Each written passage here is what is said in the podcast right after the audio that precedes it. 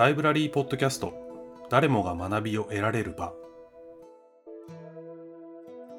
新年明けましておめでとうございます。おめでとうございます。え皆さんこんにちは。アカデミーヒルズのゆいなわです、えー、2023年新年1回目の番組をお届けします、えー、今年も皆様どうぞよろしくお願いいたします、えー、今回はポッドキャストの制作チーム、清水、津田、高橋、結縄の4人が勢揃いして、いくつかの話題をお届けできればと思っています。2022年2月からスタートしたライブラリーポッドキャスト、誰もが学びを得られる場ですが、もう少しで1周年となります。はい。当初はどのように進めていけばよいかもわからない中で、どんな内容にしましょうかですとか、BGM どうしましょうかとか、編集どうやったらいいの？みたいな。いろいろありまして、それを試行錯誤で制作し、様々なコンテンツをお届けしてまいりました。まず一つ目のトピックとしては、そんな風に今まで作ってきた内容の中で、スタッフの皆さん、皆が印象的だった会話です。今回で64回目となるこのポッドキャストですが、ライブラリーメンバーの皆さんやイベント登壇者へのインタビュー、また本にまつわるお話など、いろいろな内容でお送りをしてまいりました。そんな中で制作チームの印象に残った回はどの回なのかというのをお話をさせていただければと思います。というわけで、まずじゃあ僕の方から、ユイナーの方からお話をさせていただきますね。僕がすごく印象に残っている回というのはですね、えー、13回目になっています。ライブラリーメンバーの日野さんにお話を伺った回のことがとても印象に残ってます。はい、はいえー、その後もいろいろな方にインタビューをさせていただいたんですが、えー、初めて、えー、メンバーの方にインタビューをしたのが日野さんだったんじゃないかなと、えー、記憶しています。えー、その僕自身が初めて会う方にインタビューするっていう体験そのものが初めてだったので、結構緊張してたなというのがすごく覚えてまして、そうなんですよ。で、やっぱり今思っても、その思うようにはできなかったというのがありました。そんな中で、日野さんがすごくあの広い構えといいますか、すごく受け止めてくださる方で、なんかそのことがすごくありがたかったなと言いますか、それで導いてくださったと言いますか、日野さんが例えばまあビートルズの話とかされしていただいたんですが、そういうのをすごく、うん、なんだろう、お話を上手にしていただいて、それで、ああ、嬉しいな、ありがたいなというのを、とても覚えています。で、やっぱりあの経験があったからこそ、その後の他の方にインタビューしていくことが、につながっていった、あの時の最初の緊張があって、あれを乗り越えたからこそ、なんか、それからの心持ちができたなということで、僕の中で非常に、え、記憶に残っているのが、え、日野さんへのインタビューの回だったなんか、ゆうなさんと日野さん、すごい自然にお話しされてたなと思うんですけど、はい、でも終わってみたら、なんか、ゆうなさん、すごい緊張してたなと思って、それすごい覚えてます。そうなんです。で、その時が、また結構周りので皆さんが聞いてくださってたじゃないですか。はい、あれも緊張してて。そうそうそう。なので、あれもちょっとなんか、うんっていう感じにはなってはいたんですけど、やっぱり、はい、よかった。記憶に残ってる回になってます。はい。というわけで、じゃあ次には、えー、伺うのは、じゃあ津田さんに聞いてみます。津田さんは印象的だった回、どれでしょうか、はい私もあの制作側としてなんですけど、やっぱり念入りに予習をして準備した回は忘れられないですね。例えばあの40回目の配信の日本エネルギー経済研究所の山下さんと下郡さんをお招きした回は思い出深いです、とっても。はい、あのカーボンニュートラルを実現するために私たちができることはどんなことかっていうことをこう分かりやすくお話しいただいた回です。あとは44回目の、あのロンドンのメディアであるモノクルのトリックさんをお招きした回は本当にあの印象深くてこう紡ぎ出される豊福さんの言葉もとっても素敵でこう伺いたいことがどんどん湧いてきてしまって、うん、何時間でもお話ししていたいという気持ちになりました。あとは、あの、結縄さんと同じですけど、やっぱり、ポッドキャスト立ち上げ当初の頃は話し方もわからなくて、あの、苦労したので、非常に記憶に残っているんですけど、例えば2回目のランディ・パウシュさんの最後の授業というについて話した回なんですけども、これ笑っちゃうぐらい練習して臨んだんですけど、対話形式が異常にぎこちなくて、もうなかなかうまく話せませんでした、これは。で確か取り直してのこれだったと思います。これはあの強烈に記憶に残っています。話すことって難しいなっていう、あと対話うまくなんていうんですかねやり取りを継続するっていうのがすごく大変だなって思った回でした。はい。そうですよね。普通普段自分たちは雑談とかして喋ってるはずなのに、ポッドキャストっていうものということで、録音みたいなのになると、急に何かこう、自分で緊張し、なんか緊張性を負わせてしまうみたいなのがやっぱりありますよね。そうですね、かしこまってしまうというか、そうなんですよね。自然体でいられなくなる。いられない。いられない。今も緊張してますけどね。そう。やっぱり回,、回数重ねてだんだん馴染んでいく感じはあるんですけど、それでもやっぱりまだまだかなという、まあこれからかなとは思います。はい、ありがとうございます。須田さんありがとうございます。ありがとうございます。はい、じゃあ次は、え高橋さん伺ってもいいですか？はい。はい。と私が印象に残っているのは第43回目の旅のプロが語る世界旅行の醍醐味というテーマで、えっと、トラベルフォトグラファーのキョン・ジェイさんと、うん、はい、リーマントラベラーの東松博文さんをお迎えした回で、はい、で私はあの収録に立ち会わせていただいて、すごく楽しかったんですけど、あの海外で撮った写真の説明をそのキョン・ジェイさんがしてくださったんですけど、すごいなんていうんですかね。写真自体はそこにないんですけど、すごく、なんていうんですか、お話が上手っていうか、描写が、こう、説明がすごい想像をかきたてるというか例えばこう風に吹かれた砂漠の様子だったりその時のこの影のと光のバランスだったりそういう描写がすごく想像力をこうかきたてる話し方をされていてすごくあの楽しかったなっていうのとあとはあのこう広告代理店で働きながら週末をこうフル活用して旅をする東松さんもあのちょっと勝手にこう親近感が湧いたのはその旅をするようになったのがその1枚の NBA のチケットがきっかけだったっていう話で,、で私も学生の時にあのどうしてもこう NBA の試合を見たくって一人で海外に行った経験があってそれもそうなんです。ね そこ勝手に親近感をが湧いてあの私もそれがきっかけだったなっていうのがあってただそれは私は学生だったのできっと社会人になったらこう海外旅行に行くことも難しくなるだろうなっていうふうな考え方だったので、東松さんのようにこう、こう週末をフル活用して、海外に行くこともできるなっていうその考え方だったりとか、時間の使い方をちょっとこう真似して、私もトライしてみたいなって思って、いろいろ考えた回だったのですごく印象に残っています。ああ、なるほど。自分の体験と実際に重なり、まあ、重なったようなことがより印象深くなったってことで、東松さんのそうですよね。そうなんです、そうなんです。そっか、東松さんも本当にいろんなとこ行かれて、まあもうプロですから、そうなんですよね。そうですよね。面白いですね。聞いてみたいのは、なんかその体力とか、その時差ボケとか、そういうのって全然大丈夫なのかなっていうのをちょっと。今度聞いてみたいなと思いましたけど。そうですよね。多分聞けばちゃんとすぐ答えてくれるっていうのは そうですね。ですけど。えー、そっか。あ、それは面白い。確かに展示、はい、あのエントランスの展示で実際に、はい、はい、させていただいたときにご一緒したキョン・ジェイさんとトーマスさんですよね。そうですね。旅の写真が展示されて、旅の本とかが、はい、展示されていましたよね。確かに。はい。はい、ありがとうございます。はい。じゃあ、清水さん、伺ってもいいですか？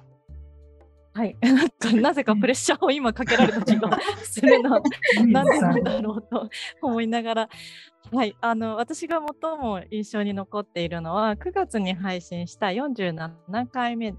のもので面倒な方に幸せがあるという、えー、ちょっと不思議なタイトルがついているものなんですけれども、あのお話しくださったのはいつもイベントに参加してくださっているライブラリーメンバーの吉野淳さんという方のインタビューでした。で吉野さんがテーマを全くより好みせずにあのあこれ今関心あるからやろうっていうよりも自分の関心とは関わらず何でも全てのイベントに参加しよう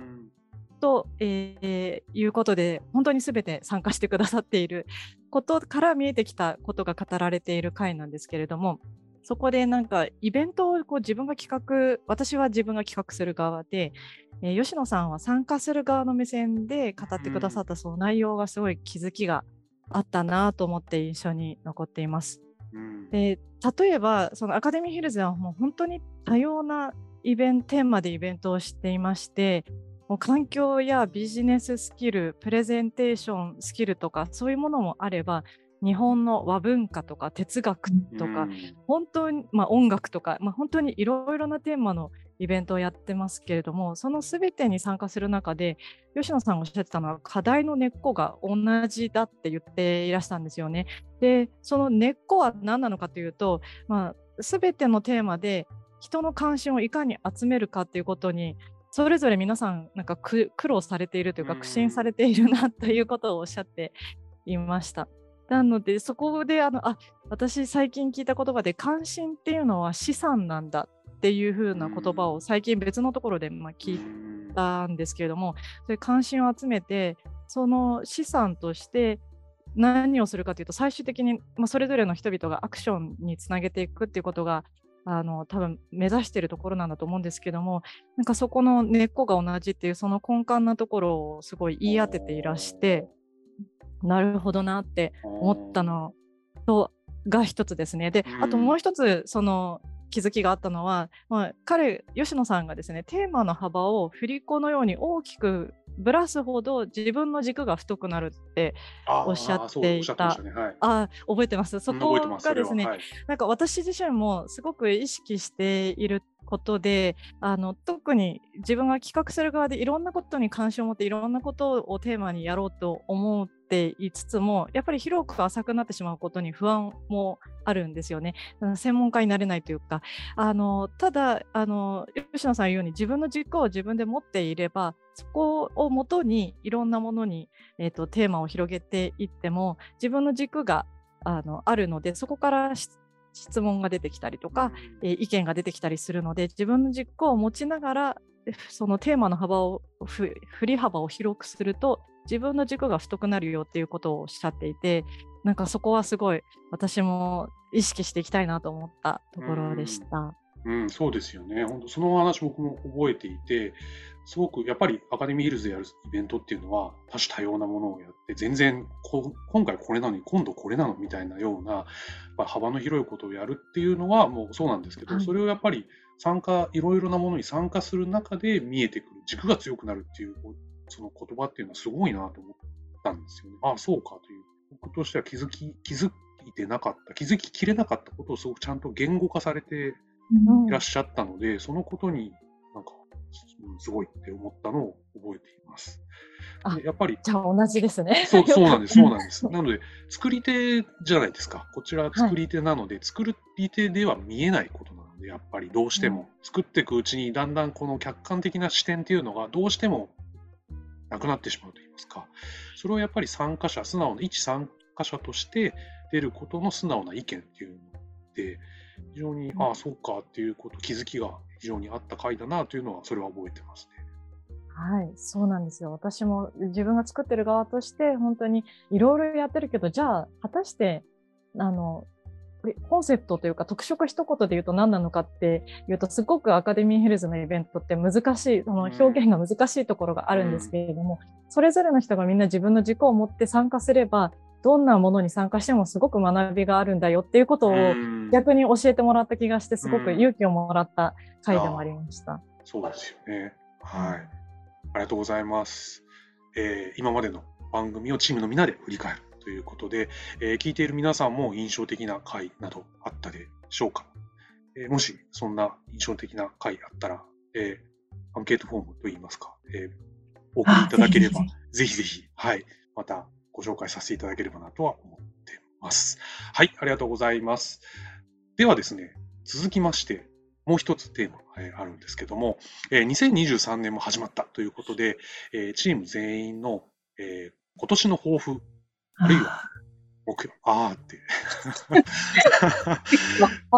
大丈夫ですか？はい。ちょっとズームなので、なんかどれだけ自分の声が入ってるのかごめんなさい。よくわかんないんですけど、失礼しました。はい、はい、いえいえ、とんでもないです。はい。えー、抱負や目標、やりたいことなどを、えー、シェアさせていただければと思っています。えー、まずはここで、えこうやって声に出して、口に出して言ってみるってことで、まあもしかしたらその、やろうかなって思ってたことも、やれるかも、達成できるかもしれませんということで、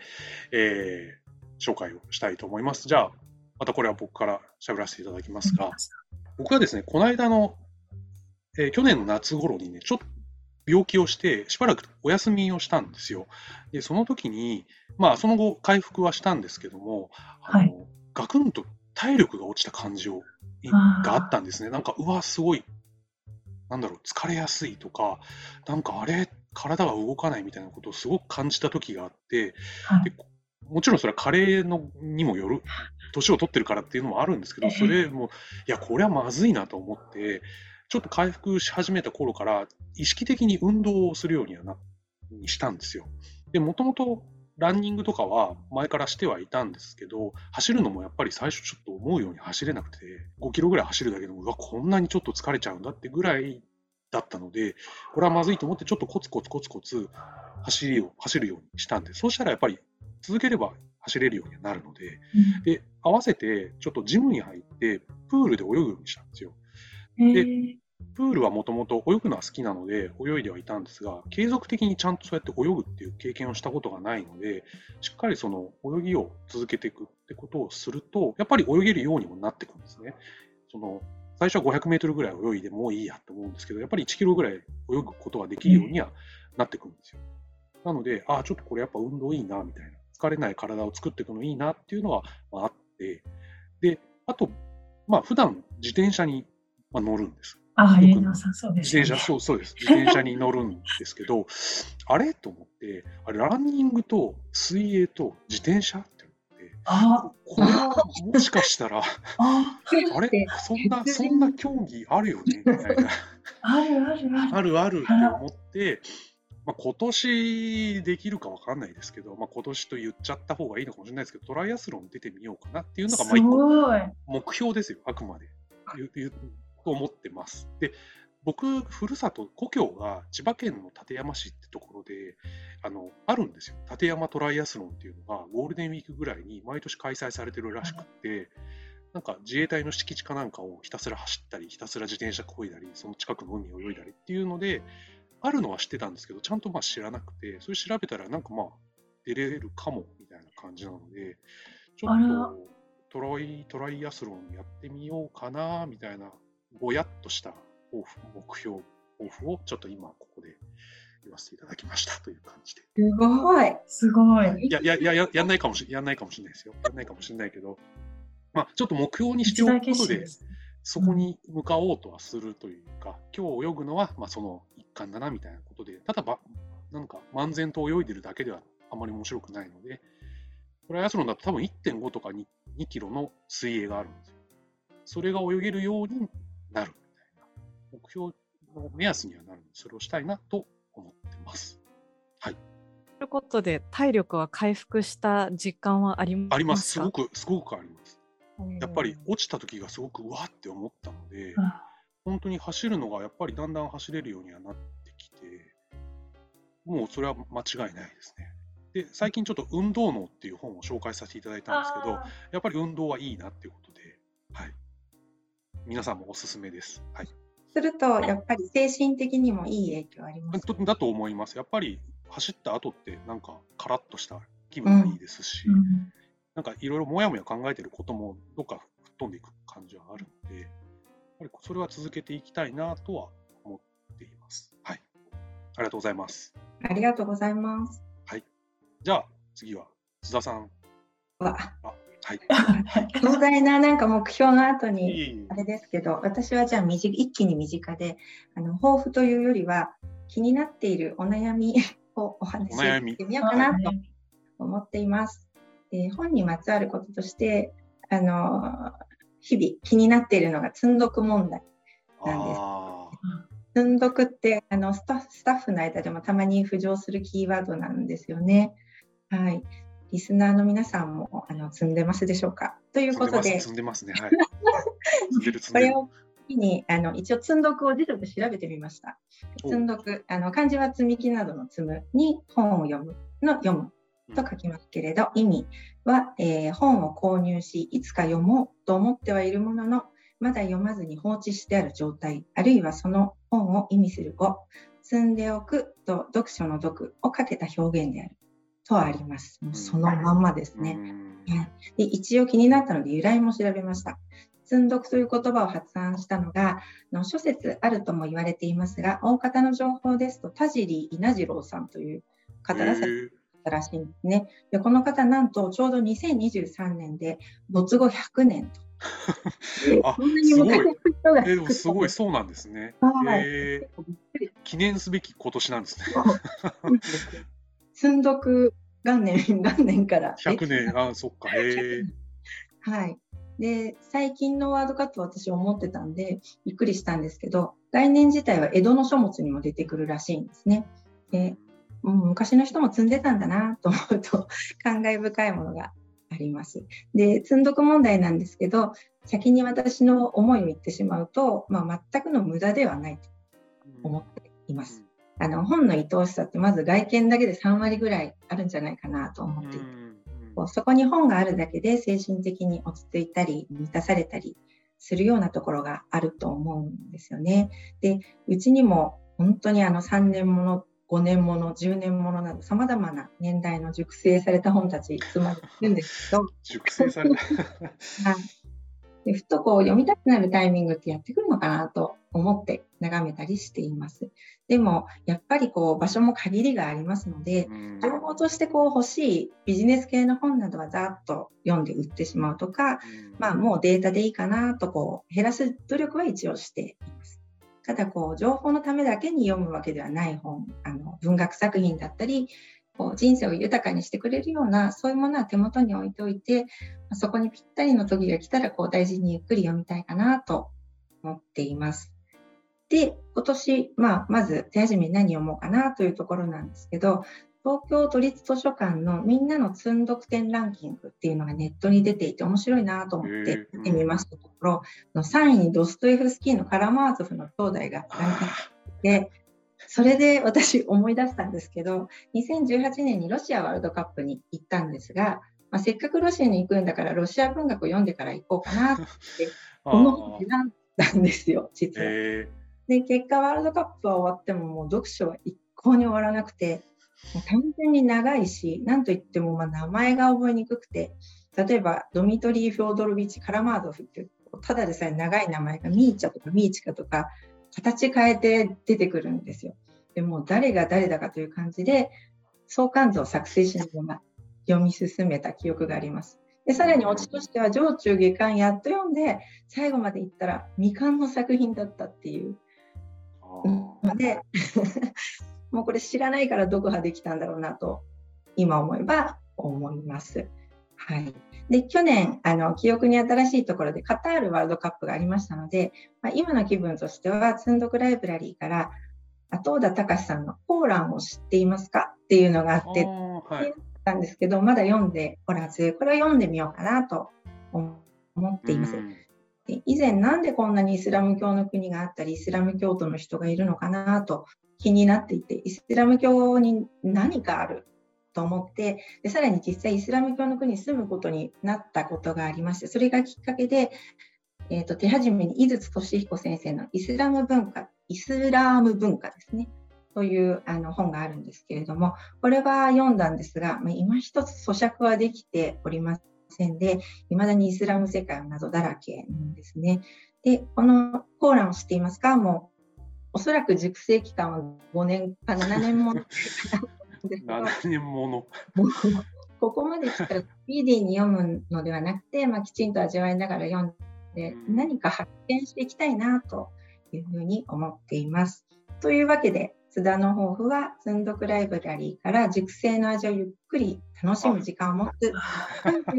そこでした。ああ、ありがとうございます。いい言い方で、言い方で、熟成されてる、いいちょうどすごいいいいい捉え方な感じがしますよね。時を待ってるんです。そういうことですよね。確かに。ちょうどいい。読み頃があるんですね。うん、腐ってダメになってしまうわけじゃなくて熟成されてどんどんこう味が深くなるみたいないいこと、うん、言葉ですよねいい。いいと思います。積んどくの概念がちょっと変わってくる感じですね。ポジティブに。そうそう。積んどくっていうとちょっと後ろめたいとかちょっとなんかそういうイメージがあるんですけど、そうではないと。そうじゃない。読むべき時に読むんだみたいな。今はそのために寝かせてる時間なんだみたいな。はい自分がねその本に追いつく時が来るのかなっていういいですね。すごくいいです。なんか素敵な心の捉え方。なんかわかんないですけど、はい。素晴らしいですね。よかったはい、ちょっと習って、僕も習って、熟成されてるのをまた引っ張り出してみようかなと思います。失礼しました。はいありがとうございました。はい、ありがとうございます。では、えー続きまして、えー高橋さん、よろしいでしょうか？はい。あの、私は、あの、ライブラリーの月に1回、あの、リモート雑談っていう、こう、フリートークで、あの、メンバーの方と、まあ、事務局も混ざって話すイベントがありまして、すあの、それに出させてもらってるんですけれども、最近、その、リモート雑談に、その、ポッドキャストを聞いて、この雑談のについて話している回を聞いて、楽しそうだったから、今日来ましたっていう方がいらっしゃったりとか、あとはその実際にそのリモート雑談の回で、ああの、ポッドキャストのあの回聞いたよっていうふうに言ってくださるメンバーがいらっしゃって、すごく嬉しいなと思っていて、なので、あの、2023年も、このポッドキャストをきっかけに、こう、ライブラリーを知ってほしい、知らない方に知ってほしいっていうのはもちろんあるんですけれども、うん。あの、今、メンバーの方とのこうコミュニケーションツールになるようなコンテンツをもっとこう企画とか、あの、作っていけたらいいなっていうのが一つと、うん。あとは、個人的には、あの、2022年の中盤ぐらいまでは結構その、健康に気を使っていて、あ個人的な話なんですけど、健康に気を使っていて、まあ、タンパク質どれだけ取りたいとか、ブロッコリー食べたりとか、なんか、あの、栄養に気を使っていたんですけれども、最近ちょっと、あの、家の近くにこうパンパン屋さんができたりとか、なんか、あの、パン屋さん？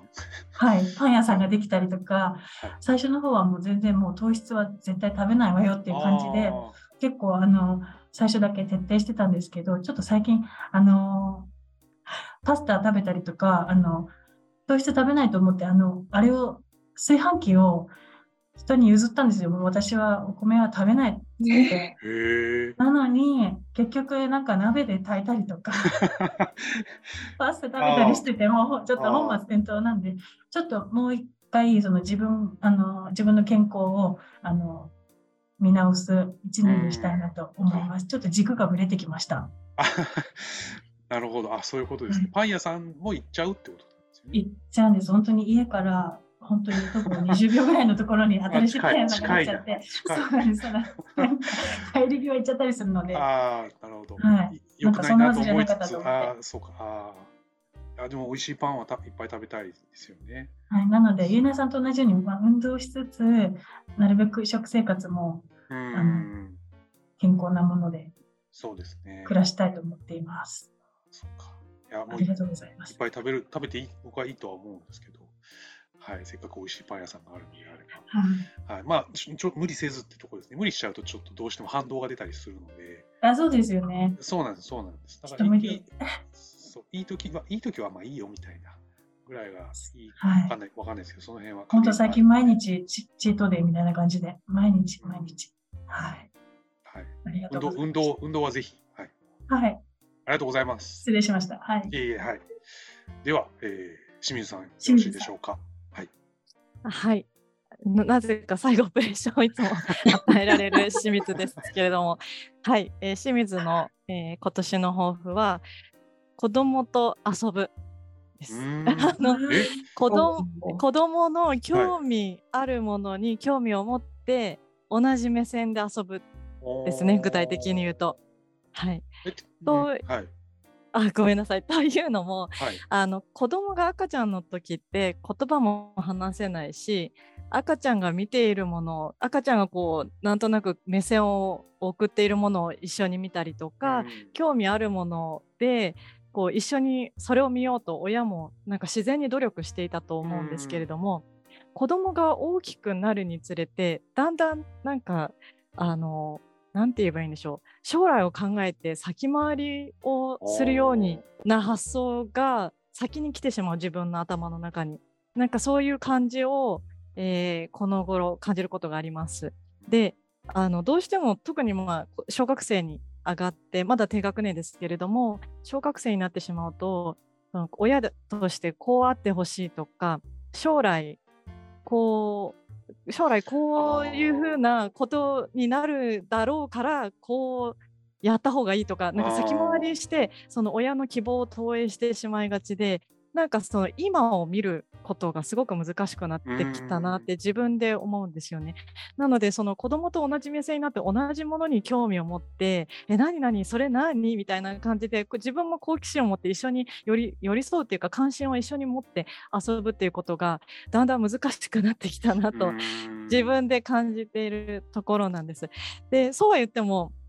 まあ、あの小学校低学年なので親である私が考えもつかないような発想で面白い遊びを発明してたりとかあの何かすごい一生懸命作ってるなと思って静かだなと思うとハサミと紙とクレヨンでなんかびっくりするようなものを作ってたりとか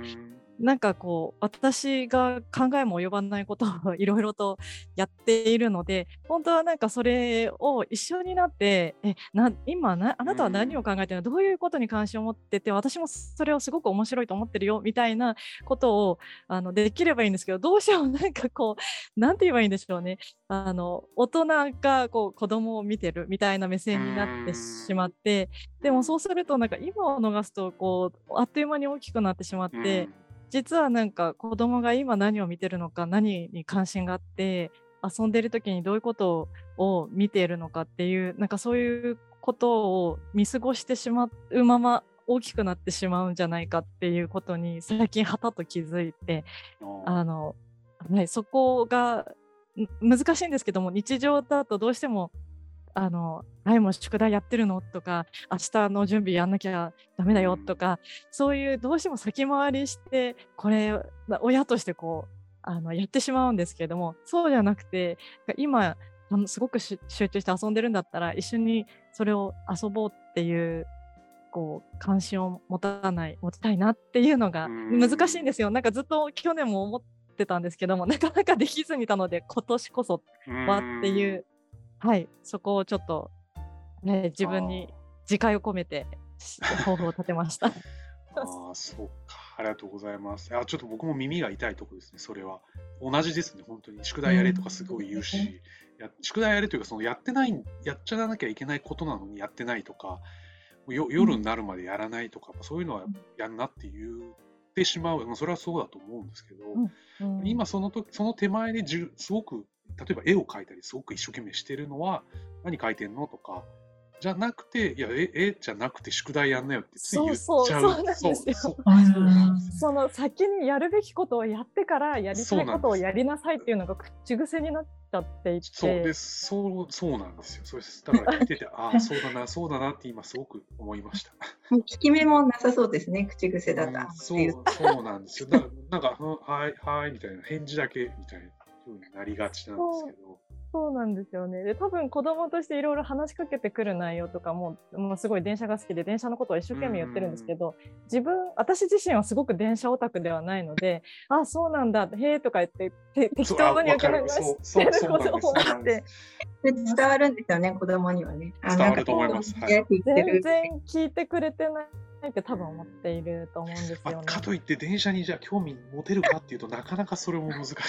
ので そこはそうなんですよね。おっしゃる通り。難しい。非常に難しい。非常にそうなんですよ。親としてチャレンジングなことなんですけど、ただその、例えば最近、スマートフォンで、例えば2年前の今日みたいな、5年前の今日みたいなので写真出てくるじゃないですか。はい、あれで子供の写真とか出てきて、でそれがやっぱりその時にしかない、その時の可愛さみたいなのがあって、はい、その時はその時の必死さでやってたと思うんですよね。うん、でも今振り返ってみると、ああ、その時良かったよね、みたいな風に思ってしまうので、今も間違いなくそうなんですよね。5年、5年後に今の自分の子供の